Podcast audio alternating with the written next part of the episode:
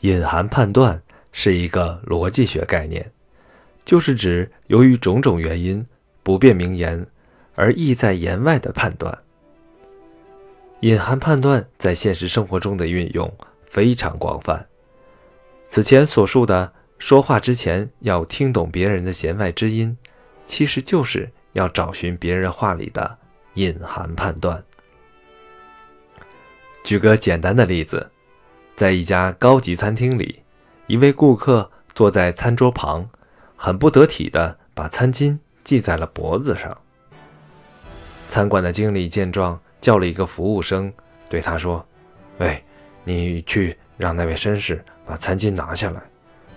记住，说话要尽量委婉一些。”服务生来到那位顾客的桌旁，有礼貌地问。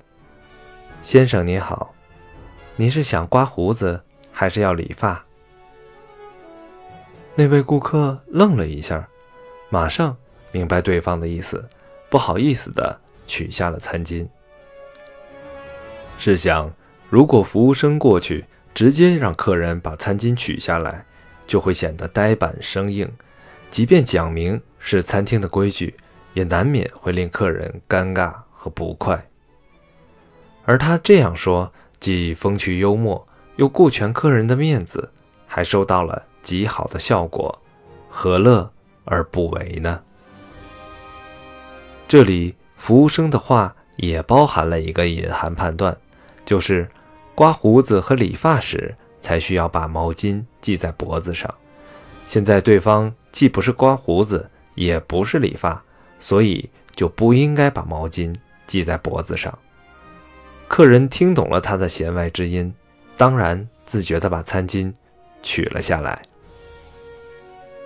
在现实生活中，需要委婉含蓄地表达自己思想和意愿的地方有很多，比如，对方是你交情很好的朋友，当对方对你提出难以满足的要求时，直接拒绝难免显得无情。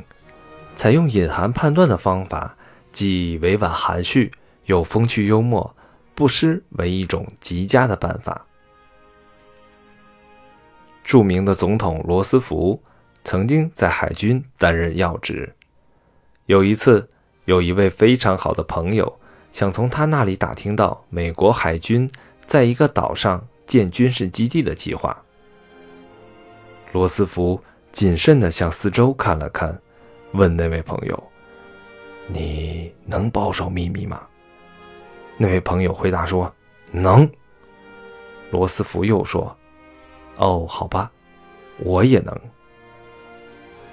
那位朋友一下就明白了罗斯福的心意，便不再为难罗斯福。